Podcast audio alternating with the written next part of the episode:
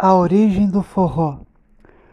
Uma suposição sem comparação histórica é que tal nome tinha sido criado a partir de uma expressão inglesa.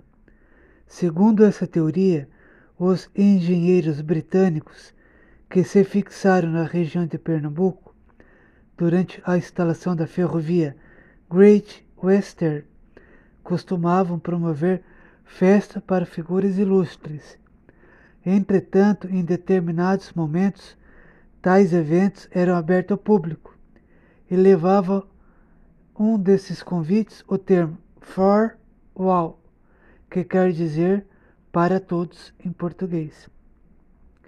O povo local começou a pronunciar então forró, mas foi apenas em 1950 que se começou a usar de fato o nome forró pois um ano antes o cantor e compositor Luiz Gonzaga gravou uma música Forró do Mané, Vito produzido em conjunto com Zé Dantas.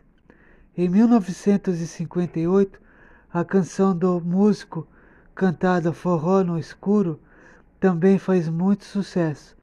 Atualmente o forró é apreciado no Brasil todo e caracterizado e, aliás, celebrado no dia 13 de dezembro desta data, que, que é o, o dia do nascimento do cantor Luiz Gonzaga.